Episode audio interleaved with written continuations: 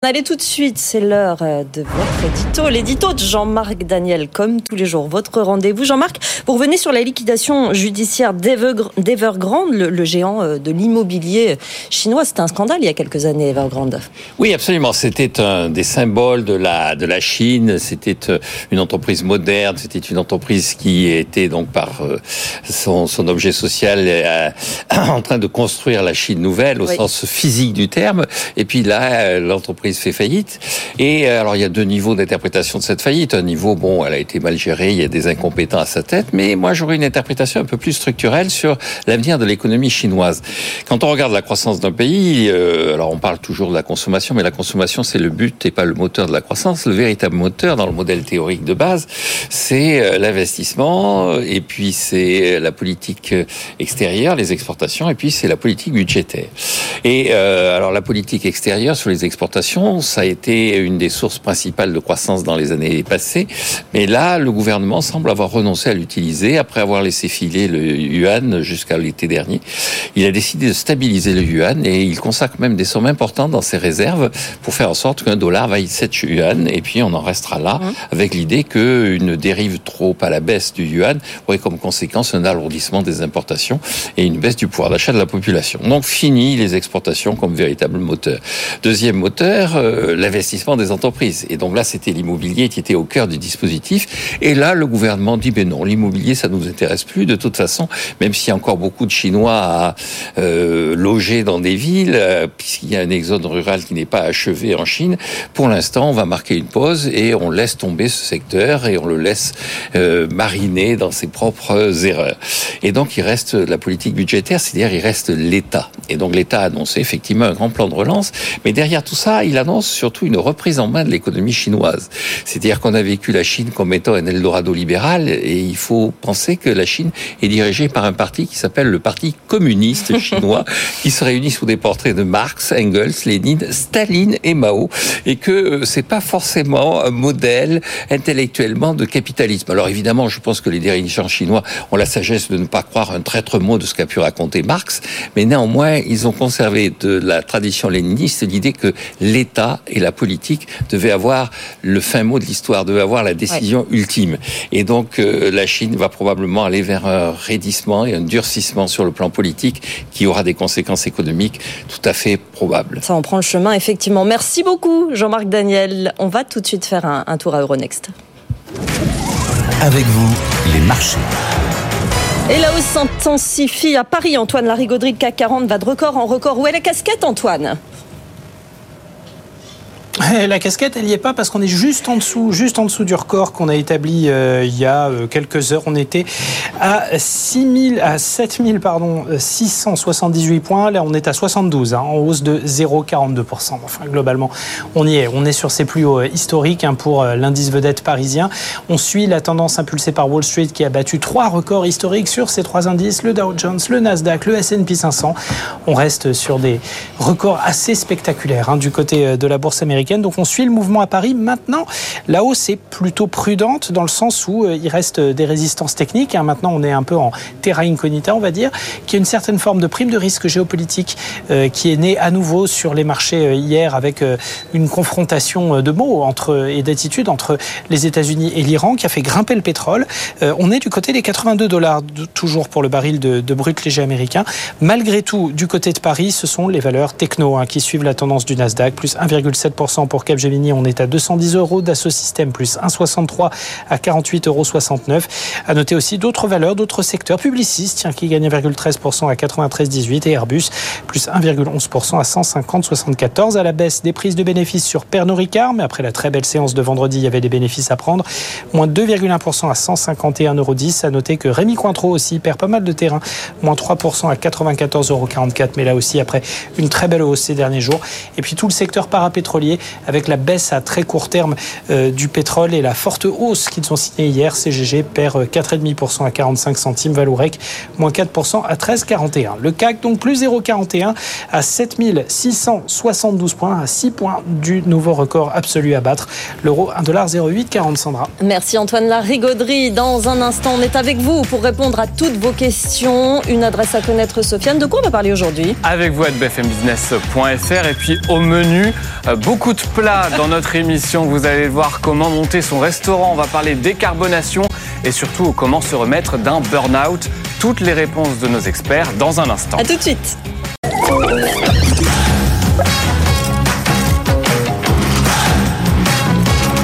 BFM Business, avec vous, les réponses à toutes vos questions dans l'entreprise.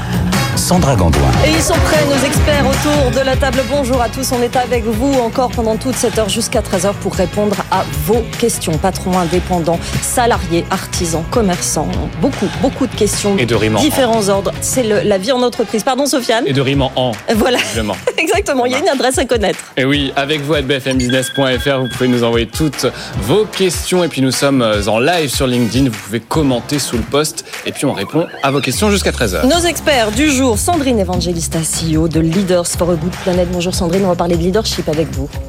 Euh, Damia Boufferache, cofondatrice de la plateforme Needle. Votre expertise, c'est la sobriété et la décarbonation en entreprise. Absolument. Et les nouvelles réglementations. Et il y en a. Bonjour Romain Amblard. Bonjour. Vous êtes restaurateur et cofondateur de Services Compris. C'est cette question qu'on s'est un jour tous posée. Je plaque tout et j'ouvre un resto. C'est Eh ça oui, C'est et possible. ben voilà, exactement. Vous, vous l'avez fait, vous avez ouvert le resto et maintenant vous donnez des conseils. Donc posez-nous vos questions évidemment à notre adresse. Et puis notre expert juridique du jour, bonjour David Guillouet, avocat en droit euh, social chez Voltaire Avocat. Absolument. Exactement, dans ce cabinet. Et il y a beaucoup, beaucoup de questions juridiques, donc préparez-vous. C'est une, c'est une place, voilà, exactement. main, sur le, main sur le buzzer. Sofiane, on commence. Et une première question, on vous laisse respirer. Ce sera d'abord pour Sandrine Evangelista. Euh, comment rebondir après un burn-out? Ah, Question simple, Sandrine, mais situation compliquée. Oui, il y a deux temps dans l'après-burnout. Il y a un premier temps qui est vraiment sur le corps. Il faut guérir. Donc, euh, c'est important d'aller euh, voir un médecin, se faire accompagner sur le plan médical. Euh, L'erreur, ça serait de vouloir repartir tout de suite sans avoir traité vraiment ça. Et ensuite, il y a un deuxième temps, c'est d'analyser le pourquoi on est arrivé euh, en burn-out et qu'est-ce qu'on veut faire après et construire le projet professionnel d'après. Et là, pour le coup, euh, être accompagné, être coaché est vraiment intéressant. Une fois qu'on a fait vraiment ce travail de réparation. Et ça Euh. prend combien de temps? Parce que vous vous parlez de deux étapes. Est-ce qu'il y a une temporalité après laquelle peut il y a une temporalité. Après, ça dépend des gens, mais par expérience, ce qu'on voit, c'est que l'étape de restauration médicale, j'ai envie de dire corporelle, elle est euh, entre six mois au plus court et un an, voire plus. On continue à nous poser vos questions évidemment à notre adresse et sur les réseaux sociaux. Sofiane, on continue. On va parler de décarbonation avec vous, Damia Boufferache. Euh, Comment mettre en place un plan de transition écologique au sein de mon entreprise? Damien. Alors, euh, c'est une vaste question. Moi, je pense qu'il y, a- il y a deux mots d'ordre à avoir en tête. Euh, le premier, c'est le pragmatisme. Euh, nous, euh, chez Needle.org, euh, donc euh, la plateforme que j'ai que j'ai cofondée, on a vu passer beaucoup de plans stratégiques, de ce qu'on appelle roadmap sustainability. Euh, notre, notre positionnement à nous, c'est de rendre les choses plus simples, de gagner du temps, de faire gagner du temps à toutes les entreprises avec lesquelles on, on travaille, les Ouais. PME, les ETI, les grands groupes cotés et sur tout le territoire, en allant chercher directement des experts et des freelances qui ont déjà fait les choses par le passé et qui sont prêts, qui sont opérationnels euh, au moment où on les mobilise pour aider ces, entreprises à mettre en, œuvre leur plan de transition. Donc, premier mot d'ordre, le pragmatisme. Et, le deuxième mot d'ordre, euh, je dirais, c'est l'approche euh, globale ou intégrée, on peut l'appeler un peu comme on veut, c'est de prendre cette transition écologique dans sa globalité, c'est-à-dire pas uniquement traiter le sujet de la décarbonation qui est extrêmement important, mais aussi d'y adjoindre euh, la prise en considération de l'empreinte eau, de la biodiversité et de l'économie circulaire. Et, et nous, chez Needle.org, on est convaincus que c'est en ayant cette approche globale qu'on arrivera à faire bouger les lignes. Sandrine? Tout à fait en phase. Et nous, ce qu'on voit dans l'accompagnement des programmes, c'est qu'à un moment, il y a des gens qui doivent l'incarner dans l'entreprise, Euh, que ce soit des managers, des ambassadeurs, euh, une direction, peu importe, mais il faut que ça retombe. Euh, Oui, donc dans la globalité, il faut quand même que sur le terrain, ça suive dans tous les services. Et oui, autrement, ça crée euh, du désengagement, voire même de la défiance par rapport à la marque, parce qu'en fait, il y a un tel décalage entre ce qui est affiché dans les valeurs de l'entreprise et ce qui est vécu par les gens au quotidien. On parle beaucoup euh, des 6% de, de, de, taux d'engagement des salariés au travail, la dernière étude Gallup 2024. Euh, le désengagement au travail, il est aussi beaucoup lié à ces décalages entre euh, des effets d'affichage et puis la réalité. Sofiane. Voilà, notre expert restaurateur est là, c'est la première fois, donc on a plein de questions évidemment, dont celle-ci, dois-je savoir cuisiner pour monter mon restaurant? Ah, c'est une, une excellente question, ça c'est vrai Romain Blard? Bonne question. Euh, non. C'est possible aujourd'hui de monter un restaurant sans, sans savoir cuisiner. Ça dépend ce qu'on veut faire. Hein. Si bien sûr on fait un resto bistronomique ou Ouais. gastronomique, il faut un associé chef, même si on ne sait pas le faire, euh, et avoir euh, une proposition culinaire qui est bien, qui est bien travaillée en amont. Mais non, aujourd'hui, de plus en plus de reconvertis se lancent et arrivent dans le métier de la restauration, entreprennent dans ce secteur sans savoir cuisiner, à part un peu à la maison pour les amis, mais ça suffit pas. Et il faut euh, euh, ensuite euh, construire tout ça et, piloter tout ça avec des équipes en cuisine. Mais c'est quoi la part justement chez Service Compris des gens qui viennent vous demander de l'aide? Il y a les cuisiniers qui veulent lancer leur affaire ou il y a principalement des gens qui veulent lancer leur affaire éventuellement dans la cuisine parce que le secteur leur plaît? Alors j'en appelle aux cuisiniers. Ils ne viennent pas nous voir, les cuisiniers. Ouais. Ils sont probablement persuadés qu'ils savent euh, probablement très bien euh, monter un restaurant et- Ouais. et, le gérer. On est plutôt sur les autres, hein, les reconvertis, qui n'ont à la fois jamais entrepris et euh, jamais travaillé, ou en tout cas entrepris, entrepris dans la restauration. Et euh, euh, là, pour le coup, le terrain est un petit peu plus vierge sur le sur l'aspect culinaire et on les accompagne aussi. Est-ce que j'associe mon chef? Est-ce que je fais des fiches techniques? Ça dépend ce qu'on fait à manger. Voilà, Ouais. il y a des choses plus faciles à répliquer et à préparer que d'autres. Euh, c'est la nature de notre accompagnement, c'est l'entrepreneuriat. Mais ça veut dire que quand même, il faut une base et il faut avoir un goût pour la cuisine. Si je sais pas cuire des, des pâtes, par Bah, exemple. Ça, c'est de façon générale pour toutes les entreprises concrètes. J'imagine que Voilà. pour, euh, pour la, la cuisine, c'est quand même C'est important. plus facile de travailler, surtout qu'on ne va pas se le cacher, ils vont beaucoup travailler. Euh, Ouais. Il faut qu'ils aiment euh, le, le secteur et le milieu dans lequel ils sont. Donc bien aimer manger, oui. Savoir faire à manger, pas forcément. Euh, L'idée, c'est de, voilà, de, de se lever tous les matins en disant j'aime faire à manger ou en tout cas accueillir les gens et c'est ce métier-là que je choisis. Mais vous avez raison, c'est peut-être une des premières questions à se poser, c'est les horaires qu'on va passer euh, dans cette euh, entreprise. Il n'y a pas d'horaire dans la restauration. Alors, si, il y a des horaires dans la il y a une législation. Après, l'entrepreneur, c'est la, la variable d'ajustement. Oui. C'est-à-dire que quand, quand les gens sont euh, dans les équipes euh, obligés de travailler 39 heures, 42 heures, etc., bah, euh, euh, celui qui bouche les trous, c'est l'entrepreneur. Donc oui, il faut s'attendre les premières semaines, les premiers mois à beaucoup travailler. Là aussi, il faut faire savoir aussi assez rapidement si on veut travailler dans le restaurant que l'on crée ou si on, On on a eu voilà, une, une position plutôt de tour de contrôle, de pilotage, et assez vite faire confiance à des équipes sur place. C'est un choix assez fort qu'il faut faire dès le début. Sofiane, Une question pour notre juriste du jour. On me demande de signer un avenant à mon contrat de travail. Est-ce que j'ai le droit de négocier ou même de refuser? David, Alors euh, les deux, c'est-à-dire qu'on est parfaitement, euh, je dirais, légitime à, à discuter des termes de son contrat de travail avec euh, avec son employeur. Donc ça c'est parfaitement envisageable. Et euh, on a aussi le droit de demander des explications pour comprendre ce qu'on euh, ce qu'on nous fait signer. bah, quand on nous fait signer avant, il y a quand même eu discussion, négociation, David, non? Pas toujours, c'est-à-dire que parfois les entreprises déploient des, des, des nouveaux contrats de travail, des nouveaux, euh, des, des nouveaux formulaires types, et parfois il n'y a pas véritablement de discussion. Donc on a le droit de demander des précisions. On a aussi le droit de refuser. Hein, Il n'y a jamais d'obligation de signer un avenant à son contrat de travail, donc on peut refuser. En principe, le licen... enfin, le... il ne peut pas y avoir de licenciement euh, justifié par le refus de signer un avenant à son contrat de travail.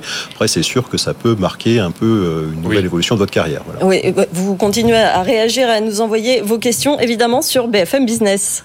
Posez vos questions à nos experts à l'adresse avec vous at Ça bfmbusiness.fr. me rappelle un débat qu'on a eu il y a quelques jours sur le euh, a-t-on le droit de dire non en entreprise Sandrine, j'aimerais bien avoir votre, euh, votre avis sur cette question. En entreprise, d'ailleurs, on a le droit de poser ses limites. Hum, c'est pas la même chose. Et bah, dire non, c'est aussi poser ses limites, Ouais. savoir dire non. Euh, et c'est vrai que c'est un sujet, c'est-à-dire que ça rejoint celui de la confiance en soi et de qu'est-ce que ça va avoir comme impact. D'où la difficulté, euh, c'est pas tant le fait de dire non que de mesurer euh, qu'est-ce qu'on est prêt à prendre ou pas comme risque euh, par rapport à ce non. Et qu'est-ce que l'em- l'employeur a comme capacité d'entendre le nom de son salarié aussi Il faut que le nom soit bien formulé. Mais au-delà de l'employeur, c'est une question de personne. On quitte jamais une entreprise pour l'entreprise, on quitte toujours une entreprise pour un patron ou pour des collègues. Pour le Donc- manager C'est ça. Donc Mm. c'est une histoire de relation humaine à la fin. Sofiane. On vous posait une question pendant toute la journée. On va en dévoiler les réponses tout à l'heure, mais quelques réactions sur cette question. Microsoft, Google, Amazon, faut-il interdire les plans sociaux des entreprises de la tech qui font des profits?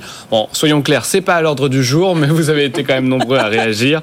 Euh, Dominique nous dit par exemple sur LinkedIn, c'est une évidence, mais la mécanisation des robots et maintenant de l'IA laissera du monde sur le carreau.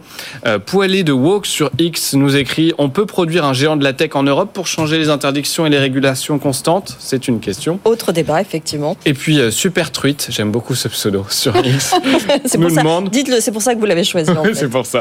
Pourquoi juste de la tech? Bah oui, on La pourrait question se pose effectivement sur, euh, sur tous les secteurs. La question suivante. Question suivante, euh, question RH pour vous, Sandrine Evan- Evangelista.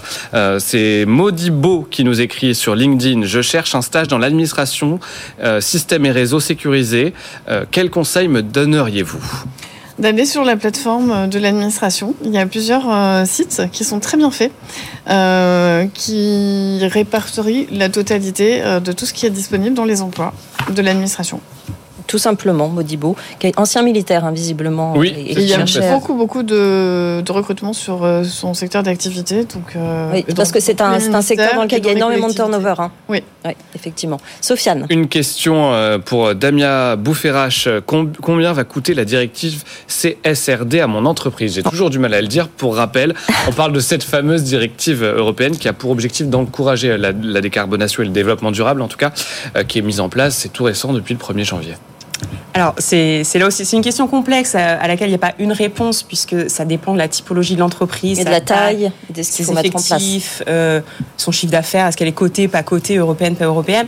Euh, néanmoins, je pense que la, la- la vraie question qu'il faut se poser, c'est comment je fais pour me mettre en conformité vis-à-vis de la CSRD. Et d'ailleurs, j'invite toutes les personnes euh, représentants d'entreprises qui nous regardent aujourd'hui à, se renseigner sur le, cas de figure dans lequel elles se trouvent, puisque cette, cette directive CSRD, je le rappelle, a une mise, euh, une mise en œuvre progressive à partir du 1er janvier 2024. Euh, la question qui se pose, c'est surtout comment je fais pour me mettre en conformité. Le premier point de départ, je pense qu'il faut, rappeler, c'est comprendre le texte. C'est un texte relativement complexe. Il existe des outils pour mieux le comprendre. Nous, on fait intervenir des personnes qui ont déjà euh, analysé, étudié ce texte, qui peuvent avoir un regard critique sur la situation dans laquelle euh, se trouvent les entreprises et qui peuvent les aider à leur mettre le pied à l'étrier pour se mettre en conformité. On peut peut-être se faire aider par le juriste de l'entreprise, d'ailleurs, David, parce que ces, réglementations, il y en a une à peu près par jour, deux, trois par jour, peut-être, une nouvelle. À peu près, ouais. Oui, c'est ça. Oui, bah, de toute façon, il faut que l'entreprise se fasse accompagner. Alors après, soit les ressources en interne, euh, soit elle ira les chercher en externe. Euh, Les avocats sont là pour ça. Mais ils sont formés, les avocats, à toutes ces directives vertes, ESG, qui tombent quotidiennement. Ah bah c'est notre boulot. Hein. Enfin, c'est après il y a des il y a autant de spécialités euh, quasiment qu'il y a d'avocats, mais, Mm, mm. mais, euh, il y a des juristes et des avocats qui sont spécialisés en droit de l'environnement. Enfin, il y a, il y a clairement il y a des confrères qui, euh, qui connaissent ça parfaitement sur le bout des doigts. Sofiane, des réactions sur le, Des sur le site? Des réactions, euh, oui, sur le site et notamment par mail d'Aurélie qui nous écrit avec vous à bfmbusiness.fr. Je n'ai pas de contact pour trouver un local pour ouvrir mon café. Comment avoir les bons plans car rien ne sort sur les sites immobiliers classiques? C'est pour vous, Romain Blard. Euh, oui, alors il y a beaucoup de aujourd'hui malheureusement et heureusement il y a beaucoup de, de fonds de commerce disponibles. hein. Ouais. Le, le post-Covid a euh, fait quelques euh, a fait quelques dégâts aujourd'hui dans la profession. Euh, des agents immobiliers spécialisés, c'est euh, probablement les premières personnes avec lesquelles il faut commencer à discuter. N'hésitez pas également à aller voir les, les mairies. euh, Les agglos, elles ont souvent des, euh, des bas d'immeubles, euh, des, dans des nouveaux quartiers, Mhm. choses comme ça, où elles aimeraient avoir un, un- un commerce qui apporte de la vie, qui apporte du, du- du mouvement. Euh, Aujourd'hui, il y, a un- il y a un secteur de, de l'immobilier euh, professionnel qui est, qui est bien structuré. C'est vrai que c'est rarement dans les annonces, c'est plutôt de la main à la main. Dernier élément aussi qu'on conseille beaucoup aux personnes qu'on accompagne, allez discuter avec des restaurateurs du même quartier.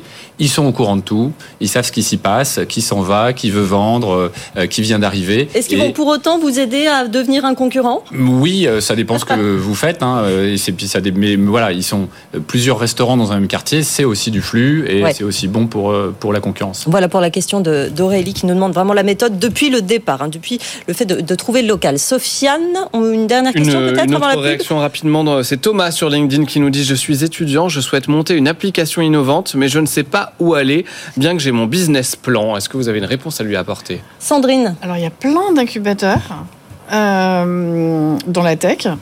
Euh, il y en a beaucoup, beaucoup.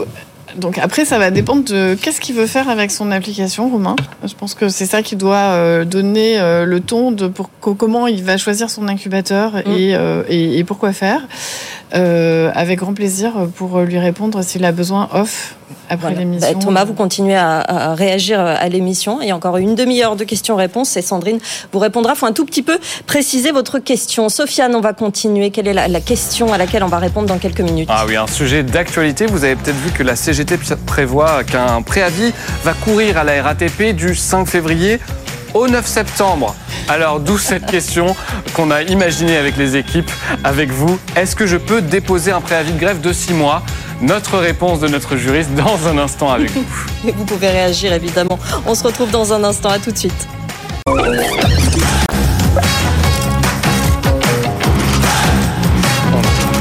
BFM Business, avec vous, les réponses à toutes vos questions dans l'entreprise. Sandra Gandoin. On est avec vous encore pour cette demi-heure jusqu'à 13h. On répond à toutes vos questions. Une adresse à connaître, Sofiane Aklouf. Avec vous à bfmbusiness.fr. Vous ne me piégerez pas. Évidemment, vous continuez à commenter nos réseaux sociaux. On est en live sur LinkedIn, sur YouTube notamment. Vous nous suivez, vous commentez, vous réagissez. On a parlé de, de préavis de grève particulièrement long il y a, il y a quelques instants. Oui, Sofiane. qui a beaucoup étonné puisque la CGT a prévenu qu'un préavis allait courir à la RATP du 5 février au 9 septembre. Beaucoup ont été étonnés sur les réseaux sociaux, ont réagi, mais comment c'est possible?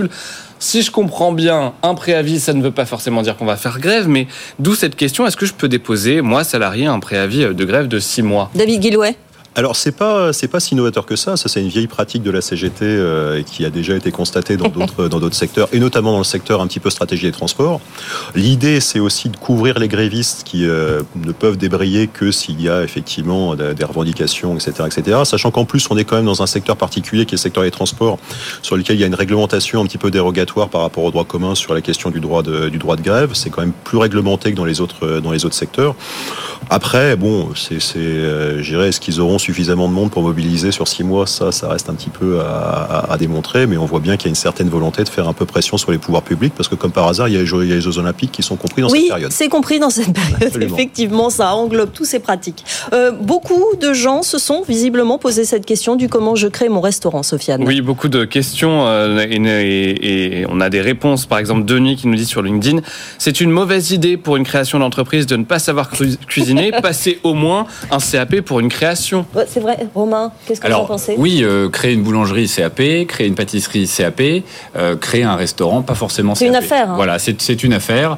Euh, un bon gestionnaire, un bon entrepreneur, un bon manager n'a pas besoin de, de, CAP. Il peut s'associer avec quelqu'un qui porte cette expertise-là, ouais. mais c'est pas une c'est pas une obligation aujourd'hui. Ça limiterait énormément les créations d'entreprises. Hein, euh, voilà, et donc il, il, faut laisser aussi la possibilité aux gens qui souhaitent monter un restaurant de le faire sans, sans CAP. Après, des stages un petit peu d'extra, de travailler dans un restaurant, c'est fortement conseillé, bien sûr. Bien s'entourer, c'est toujours la question. Sofiane, on continue. Une autre réaction par mail avec vous à bfmbusiness.fr d'Aurélie qui nous écrit J'ai fait une enquête pour la création de mon projet, c'est 100% positif, mais à partir de combien l'échantillon de réponse est considéré comme représentatif? Alors Aurélie, Aurélie c'est celle qui voulait un local, hein, il, y a, il, y a, il, y a, un instant. Ah oui. Donc je pense que c'est la, la, suite. Euh, Est-ce que vous avez une réponse à ça, Romain Blanc Je ne sais pas si c'est assez, euh, assez, Alors une, une, enquête euh, du style Est-ce que vous iriez dans mon restaurant si oui, c'est ça, ça, ça à manger. Ouais. Alors bon, l'entourage, il dira tout souvent oui. Euh, il, il, il, promettra de venir tous les jours, euh, de manger à tous les services. Il faut peut-être aller au-delà. Voilà, il faut plutôt aller, aller euh, discuter avec des restaurateurs, avec discuter avec des entrepreneurs qui ont peut-être un, un, regard un peu plus distant, mais plus objectif sur le, euh, sur le concept, puisque a priori, elle, elle, teste son concept auprès de, auprès de ses proches. Donc pas forcément une question de, de quantité, mais plutôt une interrogation qualitative, d'aller faire la démarche Exactement. de rencontrer des gens qualifiés pour, dans le domaine. Voilà. On continue, Sofiane. Un autre Denis, ce n'est Un pas autre le même. Denis, Oui, exactement. parce qu'on a beaucoup de Denis visiblement qui nous écrivent par mail avec vous à bfmbusiness.fr et qui nous dit Mon notaire me demande des dépassements d'honoraires, frais de rédaction d'actes, alors que sa rémunération est réglementée. Est-ce normal et autorisé? David? Alors, je ne suis pas spécialiste sur les problématiques de rémunération des notaires, mm -hmm. mais ce que je sais, c'est que la, la, gérer les tarifs des notaires sont parmi les plus réglementés euh, des professions euh, libérales. Donc, euh, je pense que si le notaire le propose, c'est que ça doit être prévu. Voilà. Mais si jamais vous êtes dans ce domaine, vous pouvez aussi répondre à cette question sur notre, sur notre mail, évidemment, et préciser cette, cette réponse pour Denis qui nous a écrit, Sofiane. On repart sur une série de questions pour vous, Romain, expert restaurateur. Comment puis-je faciliter le recrutement en cuisine et en salle? Vaste la sujet. Hein, il, manque, euh, il, manque, quelques personnes dans la restauration en ce moment, euh, près de 200 000.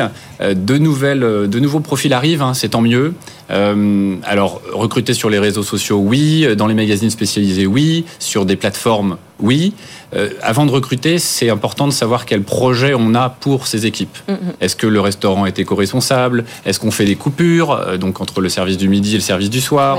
Est-ce que les conditions de travail euh, de jour d'ouverture? Donc il faut vraiment travailler ça en amont et, normalement, comme dans n'importe quelle entreprise, on, gagne en attractivité et on a la possibilité de recruter plus facilement. On ne dit pas que c'est facile, mais plus facilement si derrière, ce n'est pas juste euh, je sers ou je fais à manger, qu'on participe à un projet plus large et euh, avec plus de sens également. Mais c'est quand même un, secteur sur lequel les conditions de travail, les horaires ont énormément évolué ces derniers mois et notamment depuis la pandémie. Et c'est vrai que c'est quand même quelque chose qu'il faut travailler vraiment euh, en amont. Quand on est l'entrepreneur qui crée tout ça pour répondre à ces questionnements-là qui vont inévitablement arriver. Bien sûr. Les plannings, c'est important. Euh, avoir un, ou deux jours off pour tout le monde, c'est important aussi. C'est vrai que la coupure traditionnelle, euh, on fait toute la journée, et puis entre 15h et 18h, on est chez soi, on fait une sieste, etc. C'est vrai que c'est dur à porter, donc il faut la limiter au maximum dans la semaine. Il y a plein d'ajustements. Les reconvertis, nous qu'on accompagne chez Services Compris, arrivent déjà avec un bagage de management différent. Donc, ils n'utilisent pas les vieilles recettes, entre guillemets, de, la restauration. Ils arrivent avec de nouvelles pratiques, avec de nouvelles façons de faire. Et ça participe au renouvellement euh, dans le recrutement aussi. Sofiane? Mais si on pose ces questions, finalement, on peut se demander est-ce que c'est pas parce que la profession a un peu tiré sur la corde, justement, sur les horaires, sur la rémunération, sur l'absence de logement euh, pendant que des saisonniers venaient travailler? Est-ce que finalement, le secteur ne paye pas tout? Tout, ça oui, oui, oui c'est vrai qu'il y, a eu, il y a eu des abus, euh, mais depuis une dizaine d'années, une dizaine d'années, ça change, euh, mm. ça évolue. Euh, moi, dans mon restaurant, je loge une partie de mon équipe. Les, les, avantages, l'intérêt, les bonus à, la bonne réussite du restaurant, une mission plus globale pour apprendre des choses, un bon management pour faire monter les gens et avoir de la mobilité interne. Tout ça, c'est des, c'est des règles qui auraient dû exister dans la restauration comme dans beaucoup de secteurs. Ça n'a pas été le cas pris dans le, dans le rush et dans les coups de feu. C'est de plus en plus le cas avec des, avec des, voilà, des nouvelles pratiques et des nouveaux types de managers qui arrivent sur le, dans le secteur et qui, et qui, et qui font bouger les lignes. C'est vraiment une question d'attractivité, justement. Sandrine Je suis très en phase. Chez Leaders for a Good Planet, on accompagne notamment euh, les restaurateurs et aussi les hôteliers, mais mmh. pas que. D'une façon générale, les métiers en tension. Euh, sur tous les métiers en tension, euh, c'est aussi par exemple la cybersécurité, euh, des métiers comme ça. ce qui est important finalement, ce que les gens expriment comme ce qui est important pour eux, c'est le sens, le fait d'être reconnu pour ce qu'on fait. Et donc, ça nécessite effectivement de réfléchir comment on reconnaît. Ça peut être euh, par de l'argent, mais souvent, c'est pas c'est pas seulement l'attendu. Euh, c'est aussi euh, comment on, peut se former, mmh. comment on peut évoluer dans sa carrière. donc, ça nécessite d'avoir un vrai projet d'entreprise. Et ça rejoint finalement mes deux mmh. voisins, dans le sens où quand on a une entreprise, et c'est vrai pour les restaurants, pour les hôtels, etc., avec une logique d'éco-responsabilité, une raison d'être qui est travaillée, un projet managérial, comme tu le disais très bien, euh, qui est travaillé, et eh bien évidemment, euh, bizarrement, ce sont des entreprises euh, qui arrivent à recruter, même si on est sur des métiers en tension. Ça, vous, ça a l'air de beaucoup vous inspirer sur nos réseaux sociaux et notre mail. Continuez à nous poser vos questions et à réagir. Nos experts de l'entreprise sont avec vous. Sofiane Une question toujours sur la thématique des restaurants. C'est Aurélie qui nous, qui nous écrit. Quelles sont les formes juridiques possibles pour ouvrir un café ou un restaurant? Alors, on commence par vous, peut-être, David? Oui, alors de toute façon, c'est les formes juridiques classiques du droit des sociétés, hein, SARL, SAS. là, je pense qu'il n'y a pas de spécificité particulière à ce secteur. généralement, c'est vrai que la forme juridique qui est la plus utilisée, c'est quand même souvent la forme de la SARL, qui est une, structure assez souple et finalement assez bien, assez bien balisée, notamment sur le statut social et fiscal. Alors, Romain, c'est une des questions auxquelles, effectivement, une question de hmm. base. oui, une question de base. Posée au départ. Voilà, le SARL, SAS, c'est assez, assez sensiblement les mêmes, les mêmes structures. La, la particularité de la SAS, nous, quand on, on conseille nos, nos reconvertis, c'est si ils souhaitent avoir des mouvements en termes d'associés plus faciles à réaliser, faire rentrer un investisseur, euh, accueillir un nouvel associé. C'est vrai que la SAS est un tout petit peu plus souple que le système de gérance et de co ou de de la CRL. C'est marrant, vous parlez beaucoup de reconvertis dans les gens Oui. qui font appel à vous. Il n'y a pas des gens qui commencent leur vie professionnelle par ouvrir un restaurant? C'est plutôt une, une réflexion qu'on se fait dix ans plus tard, par exemple? Oui, oui aujourd'hui, en tout cas, nous, les, les- parmi les, les, les 200 entrepreneurs qu'on accompagne par an, il y en a très peu qui sortent d'école. Euh, Ouais. je parle d'école de commerce ou d'école euh, hôtelière ou culinaire. Il y a d'abord un apprentissage fort, euh, peut-être pour aller dans un secteur qu'on n'aime plus à un moment et sur lequel on veut se reconvertir. Euh, et, et les écoles culinaires, malgré le travail qu'elles font sur l'entrepreneuriat, elles apprennent plutôt à aller dans des grandes maisons pour apprendre, pour se faire un CV, euh, plutôt que de créer son, son affaire. Donc on, on a aujourd'hui, nous, chez chez Service Compris, plutôt des profils 30, 32 ans, 35 ans. Ouais. Euh, C'est pas deuxième partie de carrière, hein, parce qu'une carrière longue, mais en Ouais. tout cas, ils ont déjà expérimenté d'autres euh, d'autres secteurs et ils font un choix de cœur. Et euh, pour le coup, nous, on essaye de, de rééquilibrer euh, la raison et la, et la passion Ouais. euh, qui, euh, voilà, qui, qui, qui est dans tous les nouveaux projets de, de reconversion. Il faut cette, euh, il faut cette dose de passion qu'on essaye de, de, de- de- d'agrémenter d'une dose de réalisme. Sofiane, Une question juridique sur LinkedIn. Un accident dû, euh, du trajet dû à la météo est-il pris en charge par l'employeur en cas de dégâts physiques et matériels? David. Alors, si c'est l'accident de trajet, non, c'est la, c'est la sécurité sociale qui, euh, qui prendra en charge. Le salarié sera, sera couvert, mais euh, l'employeur n'est pas responsable des accidents de travail, trajet dans la mesure où ça intervient euh, justement sur le, sur le parcours qui mène le collaborateur à l'entreprise. Sofiane. Si vous le voulez bien, on va ouvrir notre boîte aux lettres parce qu'on a reçu du courrier. Encore une fois, courrier, une question concernant l'orientation parce que ça commence tôt pour être entrepreneur de demain. Une question sur Parcoursup qui angoisse les enfants, mais enfin surtout les parents, si je crois bien comprendre. Euh, comment bien orienter son enfant? Eh bien, Émilie Corchia, notre experte gestion de carrière, vous répond. En ce moment, ce sont les choix Parcoursup, avec du stress à la clé pour les parents et pour les enfants. Alors, si c'est le cas chez vous, une petite astuce. Permettez à votre enfant d'aller rencontrer un maximum de professionnels pour trouver sa voie. Une orientation éclairée, c'est la base de tout. Et dans le cadre de Parcoursup, plus votre enfant pourra motiver ses choix, plus ça pourra l'aider. Alors, des professionnels, il y en a forcément autour de vous, que ce soit dans votre famille, des amis. Vous avez jusqu'au 14 mars pour faire vos choix. Alors, bonne chance et belle rencontre. Voilà, Émilie Corchia qui nous, qui nous explique un petit peu comment se marche Parcoursup. Ce sera les patrons de demain, hein, peut-être, qui sait par rapport à ce, à ce choix. Mais enfin, on peut toujours se tromper, c'est bon de le savoir. Euh, Sofiane, on continue. Une question pour vous, Damia Boufferache, notre experte sobriété, décarbonation. Ai-je forcément besoin de faire appel à un conseiller pour m'aider dans la transition écologique de ma boîte? Les outils numériques ne peuvent-ils pas faire l'affaire? Damia. Alors effectivement, on entend beaucoup parler du développement des outils numériques, de l'intelligence artificielle. Je crois que c'est c'est une tendance, une évolution des méthodes de travail avec laquelle il faut composer et qui peut être source de. Je parlais tout à l'heure de simplification, de gain de temps, de mieux comprendre des textes réglementaires. Euh, mais euh, à l'heure actuelle, en l'état actuel des choses, en tout cas à ma connaissance, ils ne peuvent pas se substituer à l'expertise et l'expérience des sachants. Et, et j'ajouterais quelque chose euh, euh, en plus, c'est qu'en France, on a une chance inouïe, c'est que euh, existe partout sur le territoire des personnes qui ont des parcours, qui ont des formations extrêmement poussées sur ces sujets de transition écologique. Et, euh, et ce serait bien dommage de se priver de faire appel à eux. Ça y est, ils sont déjà, parce que- parce qu'on on voyait que c'était très tendance il y a quelques années, ces, ces personnes ont été formées, sont sur le marché du travail Elles là sont sur le marché. Il y a eu une accélération. Et j'entendais mes, mes, mes voisins parler tout à l'heure de sens, d'engagement, euh, de vocation aussi, euh, que ce soit pour ouvrir un restaurant à, à, à 32 ans ou pour s'engager pour, pour le climat. La pandémie a aussi eu cet effet que beaucoup de personnes se sont mises à leur compte, en indépendant, en se disant, moi aujourd'hui, je veux vivre de cette transition écologique et je veux avoir un réel impact. Euh, et ces personnes, elles sont là, elles sont dans les régions, elles sont dans les territoires et elles sont prêtes à travailler pour les entrepreneurs. Romain Blard, est-ce que dans les restaurateurs, les futurs restaurateurs que vous voyez, il y a cette réflexion sur euh, la transition écologique, l'éco-responsabilité? Il y a 175 000 restaurants en France. C'est un très gros secteur. Beaucoup, beaucoup de gens travaillent dans ce secteur. Est-ce que ça fait partie des réflexions quand on crée son restaurant aujourd'hui? C'est même la, la première réflexion. Ah bon? Aujourd'hui, euh, quand on, on, a assez peu d'efforts à faire pour les convaincre d'aller dans, dans, ces directions-là, Mmh. euh, on a des formations pour les aider à, à franchir le pas, euh, parce qu'on, malgré l'envie, on, on, peut avoir besoin de savoir comment et comment je m'y prends, quelle est la feuille de route, est-ce que ça va impacter financièrement mon, mon restaurant. Mmh. Mais aujourd'hui, les reconvertis, ils sont dans une logique de, de converger des aspirations personnelles et un nouveau projet professionnel, donc forcément, ils, euh, ils, ont ces éléments-là en tête. Nous, on les aide à être responsables et rentables. Ben, ça passe Voilà. par quoi? Ça passe par les locaux, ça passe par les produits utilisés, ça passe par la politique maison. C'est quoi qui est il y a tout- tous les éléments aujourd'hui, Ouais. la manière dont on construit un lieu, la manière dont on l'équipe, le mobilier, euh, les produits utilisés, bien sûr le sourcing des produits euh, euh, avant tout. Euh, tous ces éléments-là peuvent être pilotés, peuvent être réfléchis, euh, des circuits courts, et tout ça se met, tout ça se met en place. Il y a une volonté au début euh, que nous on accompagne pour les aider à, à aller dans ces directions-là. Ouais. Avec aussi une logique de rentabilité, c'est important parce que voilà que, que rentable, euh, on n'est pas dans l'air du temps et je pense qu'en tant qu'entrepreneur et reconverti, on, on- il manque quelque chose. Que responsable, bah, on ferme assez vite.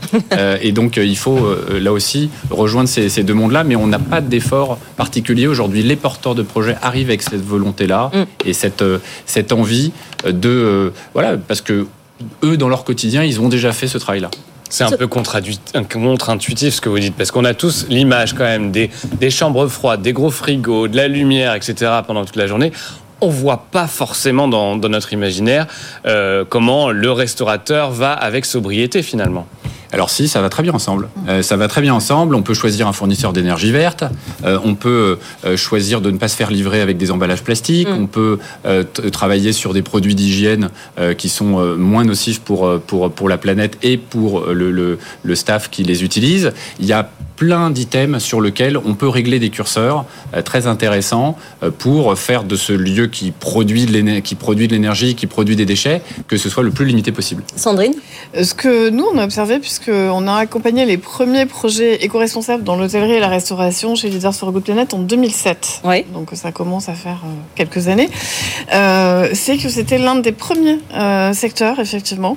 Euh, c'est pas forcément très intuitif, mais qui posait ces questions, et notamment sur le sourcing de produits. Vous savez, les petites cartes qu'on voit dans les hôtels sur le fait d'utiliser plusieurs fois sa serviette ou ses draps, etc. Oui. Ça fait ça fait plus de dix ans que ça existe. C'est un secteur qui est très novateur et qui a été largement incarné et porté au niveau managérial. Damia Oui, et, et je crois que ce- c'est un secteur qui est aussi tiré par des exemples. On est en France, euh, on parle de gastronomie française. Euh, les plus grands chefs français, voire mondiaux, s'y sont mis. Euh, je pense notamment à la substitution des protéines animales par les protéines végétales. Ou euh, voilà, repenser l'assiette, repenser la gastronomie, repenser les moments de partage euh, que l'on a autour de autour du- d'une assiette dans une table dans un restaurant. Euh, c'est tout à fait compatible avec la, la- la viabilité économique du- d'une affaire de ce type. Vous continuez à réagir sur notre antenne sur BFM Business. Avec vous, retrouvez-nous sur tous nos réseaux sociaux. Sofiane On en parlait ici même entre midi et 13h hier. Le recours au manager de transition est-il utilisé et à quelle fréquence nous demande Sabrina sur LinkedIn Alors, Sandrine peut-être? Alors oui, le management de transition est, est un mouvement qui est euh, en plein euh, essor, voire explosion, euh, tout comme cette reconstitution finalement du monde du travail euh, qui est en train de se constituer d'une part de salariés et d'autre part d'écosystèmes avec des freelances, etc. Donc effectivement, manager de transition, il y a beaucoup de demandes. Ça répond à pas mal de métiers et ça répond surtout à des périodes très particulières de l'entreprise. On va pas se le cacher, c'est souvent dans des périodes de crise. Mais pas que, ça peut être pour des remplacements de congés maternité, euh, pour euh, accompagner de l'hypercroissance. Euh, et l'intérêt quand on est manager de transition, pour le manager de transition et pour l'entreprise, c'est qu'on est un peu moins impliqué émotionnellement dans le projet professionnel de l'entreprise et que donc on peut prendre des décisions qui vont être parfois pas très sympas, euh, mais qui sont nécessaires pour l'entreprise et parce qu'on ne va pas y rester. C'est quoi Il y a moins d'attaches, on est plus objectif parce qu'on laisse pas parler, se laisser guider par- Exactement. Il y a beaucoup moins d'affect. Sur l'entreprise en elle-même. Et oui, Sou- ouais, souvent, les deux postes qu'on retrouve dans les managers de transition, c'est des RH et directeurs financiers. Ouais. Euh, alors, c'est aussi parce que l'entreprise n'a pas forcément toujours les compétences en interne pour mener le projet, ça c'est le premier point. Et puis parce que euh, il y a un tel surcroît d'activité que la personne en charge par exemple des ressources humaines, de la finance, peut pas et gérer le projet et gérer l'activité quotidienne. Et puis, comme vous l'avez dit, c'est vrai que parfois le projet laisse un peu des traces et il vaut mieux utiliser un manager de transition qui va en quelque sorte encaisser la charge euh, plutôt qu'utiliser effectivement les ressources de l'entreprise qui souhaite euh, conserver une bonne image. On entend énormément hein, cette notion en ce moment dans cette émission et sur notre antenne. Sofiane. Tim nous a envoyé un mail à l'adresse avec vous à bfmbusiness.fr justement sur cette question de monter son restaurant. Il nous dit euh, je veux monter mon resto à Paris mais je manque de réseau. Comment faire pour rencontrer des professionnels du secteur? Romain Amblard. Très bonne question. Alors c'est pour ça qu'on a créé Service Compris, c'est justement euh, accélérer cet accès à, à, à tous les à des, professionnels. voilà, à des gens qui sont assez peu dans les pages jaunes, hein, un bon architecte, un bon avocat, un, euh, un agent immobilier spécialisé. Ouais. Euh, tout ça, c'est des gens qui sont pas faciles à, à trouver. On, on crée aussi nous des événements. Euh, on lance là le 6 février Foodorama, qui est le bizarrement ça n'existait pas, le premier salon dédié à l'entrepreneuriat dans la dans la Ça restauration. les n'existait pas? Ça n'existait pas. Les, les salons dits culinaires, food, avaient parfois sur des, des scènes annexes euh, des débats autour de l'inclusion, autour de l'entrepreneuriat, euh, mais ça n'existait pas en tant que tel. Euh, donc c'est aussi de faire se rencontrer ces gens-là. Il y a des, des bons professionnels partout, il y a des gens qui cherchent des informations. L'idée de les faire rencontrer à travers des tables rondes, on va pouvoir aussi pitcher son projet. Hum. Il y a un certain nombre de, de, de, de moments de ce, de ce salon. Euh, donc c'est à Paris, on espère euh, euh, faire grandir ça dans dans d'autres villes à, à l'avenir. 6 février, vous avez dit. hein. C'est le 6 février à Ouais. Paris, exactement. Sofiane. Oui, euh, une, une question. Puis-je enregistrer mon employeur en vue de me constituer une preuve dans le cadre d'un futur procès? Une question juridique. Alors il y a quelques temps, je vous aurais répondu non, parce que c'était la position classique des, des tribunaux, de considérer que preuve déloyale est, est égale preuve illicite. Et euh, la Cour de cassation, euh, récemment, euh, sous l'égide de la jurisprudence de la Cour européenne des droits de l'homme, a fait un revirement assez significatif et considère aujourd'hui que la preuve déloyale peut être une preuve licite si tant est que euh, le, salarié ou l'employeur euh, n'a pas d'autre solution pour apporter la preuve justement de son allégation. En fait, il y a un équilibre qui est recherché par le juge entre d'un côté le droit à la preuve, qui est une liberté fondamentale, et effectivement le, côté déloyal de la preuve. Alors après, c'est vrai que euh, ça va conduire quand même dans les entreprises à une ambiance qui risque de devenir un tantinet délétère, parce que je dirais, euh, le commun des mortels avait tendance à s'enregistrer et s'espionner un peu pour un oui, pour un non. La limite qu'on avait quand même devant les tribunaux, c'est que ces modes de preuve étaient des modes de preuve qui étaient rejetés. Là, euh, même si la Cour de cassation a quand même fait passer le message comme quoi la preuve doit restée exceptionnelle si elle est illicite. Néanmoins, tout le monde a entendu désormais, parce que les réseaux sociaux s'en sont fait le- l'écho, qu'aujourd'hui on pouvait enregistrer sur son lieu de travail. Et euh, j'avoue que je suis quand même un tout petit peu inquiet pour la vie de bureau. Oui, mais est-ce que c'était pas une forme d'hypocrisie avant cela? Parce que je me souviens de cas au Prud'homme, notamment, où on a un salarié a porté des preuves, par exemple par mail, disant qu'on ne voulait plus de tel salarié, etc. On disait, ben non, ce sont des mails, on peut pas y toucher, c'est dans le cadre perso, peut pas examiner, mais quand même, elles sont apportées au dossier, et puis en fait, on en avait quand même cons- con- conscience, Alors, on connaissance. Donc, Ouais, alors là, on parle pas tout à fait de la même chose parce que là, on parle des enregistrements audio et vidéo. Mm. Euh, les, les mails, les mails pouvaient être versés au débat euh, si tant est que l'employeur n'allait pas piquer dans la boîte électronique du salarié des mails estampillés comme étant personnels. Ça, c'était l'état du droit. Euh, là, maintenant, c'est euh, je peux avoir mon téléphone à côté et, et- et vous enregistrer. Bon, là, il se trouve qu'il y a une captation, donc il n'y a pas tellement d'intérêt à enregistrer. Mais euh, c'est vrai que à la machine à café, dans les discussions, dans des entretiens, dans les entretiens professionnels, c'est vrai que la, la pratique qui aujourd'hui est généralisée, dont on le voit dans les dossiers, hein, euh, va quand même, je pense, aller en, en s'accélérant. Concrètement, vous le conseillez pas, quoi, quand même? Pour la Bah, vie en entreprise. Nous, on est conse- enfin, chez Walter Avocat, on est conseil d'entreprise, donc euh, on n'a pas tellement euh, vocation à conseiller aux patrons d'enregistrer leurs collaborateurs. Non. Mais par contre, on voit, nous, dans les dossiers qui nous sont versés au débat par les adversaires, de plus en plus de captations euh, un peu sauvages. Quoi. Sofiane. une question pour Romain Amblard. Est-ce qu'il faut un apport financier conséquent pour se lancer dans un projet de création de restaurant? Oui, ça c'est une question essentielle, effectivement. Oui, le nerf de, le nerf de la guerre. C'est l'argent.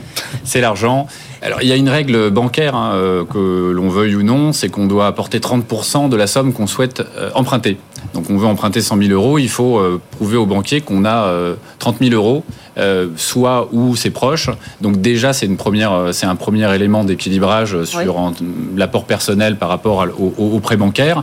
Et ensuite, c'est vrai que dans les grandes villes, sur Paris, c'est difficile aujourd'hui, sous les 50, 60 000 euros d'apport personnel, de, créer un lieu, même, petit. Euh, s'il y a une dizaine ou une quinzaine de, places, on est quand même sur des budgets de 200, 250 000 euros de, de plan de financement. Donc on est obligé quand même d'apporter un petit peu d'argent. Aujourd'hui, monter un restaurant avec quelques milliers d'euros, ce n'est malheureusement pas possible, même avec une très bonne opportunité. Alors, ça peut être le cas euh, euh, euh, en dehors, de, lieux urbains, mais il y a à ce moment-là beaucoup de travaux, c'est difficile d'ouvrir toute l'année, etc. Donc, oui, il faut quand même une petite base de départ.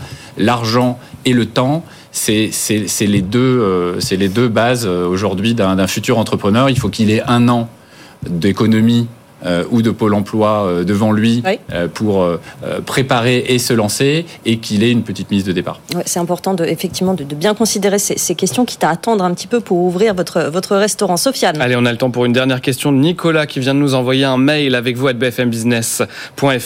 Il est salarié d'une entreprise de 250 personnes et nous demande dois-je signer une rupture conventionnelle avec un montant minimum proposé par mon entreprise, sachant que l'établissement sera fermé à partir du 29 février? Est-ce que c'est bien légal David alors, euh, on va, il y a deux questions en fait dans la question. Mhm. Petit 1, quel est le montant de la rupture conventionnelle? Il n'y a pas de, il a pas de plafond. Par contre, il y a un plancher. Le plancher, c'est le minimum, c'est l'indemnité légale ou conventionnelle. Ça, c'est le premier point. Donc, euh, de toute façon, euh, une indemnité de rupture conventionnelle qui serait inférieure au minimum légal ou conventionnel prendrait le risque de se faire retoquer par le contrôle de l'administration. Ensuite, il y a une deuxième question, c'est il y a un contexte, si on comprend bien, de fermeture de l'établissement. Je dirais, il n'y a pas nécessairement d'antinomie à faire des ruptures conventionnelles dans un cadre économique, on va dire, un petit peu tendu. Après, si l'objectif de l'employeur, euh, c'est de faire 250 euh, ruptures conventionnelles individuelles euh, pour mettre un terme, je dirais, un petit peu par un coup de baguette magique à l'établissement, en violation des dispositions d'ordre public sur la législation pour motif économique, je pense que son employeur prend quand même quelques risques avec la législation notamment pénale. Merci beaucoup euh, David. On va peut-être se diriger vers la, fin de l'émission et la réponse à la question du jour tout de suite. Euh, Sofiane, euh, on va avoir les, réponses à cette question du jour. On la rappelle Sofiane? On la rappelle. Microsoft, Google, Amazon, faut-il interdire les plans sociaux des entreprises de la tech qui font des profits? Parce que vous avez vu les, les, les, les démissions en série, non pas les démissions mais les suppressions de postes en série. Eh bien vous dites oui à 62% sur LinkedIn et ce qui est très étonnant c'est que sur les réseaux sociaux plus jeunes comme X ou Instagram, eh bien là, c'est le nom qui l'emporte à 65 et 58% Voilà pour vos réponses très étonnantes. La question pour demain, vous allez me dire, salarié pas assez fun, licencié, êtes-vous choqué? Et eh oui. Parce que demain, on vous parlera de cette histoire incroyable qui date de 2017. Un salarié s'est fait mettre à la porte parce qu'il ne participait pas au pot entre collègues, très étonnant. Euh, et donc du coup, évidemment, il, euh, il, a, il est allé mener euh, au tribunaux son entreprise. Il a gagné, mais voilà que maintenant, il demande à être réintégré. On aura demain l'avocat, si tout va bien, qui nous révélera eh ben, l'issue de cette histoire incroyable. Voilà, vous continuez à nous écrire évidemment sur notre adresse avec vous bfmbusiness.fr, sur les réseaux sociaux également. On est en direct comme vous le voyez entre midi et 13h, mais ça continue toute la journée. Merci Sandrine Evangelista d'être venue nous voir, CEO de Leaders for a Good Planet. Merci Damia Boufferage, cofondatrice de la plateforme Needle, d'être venue nous voir à nous parler de décarbonation. Merci Romain Amblard. Je crois qu'il y a plus de personnes qui savent désormais vers qui se tourner pour ouvrir ce fameux restaurant, ce fameux projet. Merci beaucoup, cofondateur de Service Compris. Merci David Guillouet, avocat en droit social au cabinet Voltaire, avocat. À très bientôt. Merci à nos experts. Merci à vous pour vos questions. Vous continuez à nous écrire. Très bonne journée sur BFM Business. Avec vous sur BFM Business.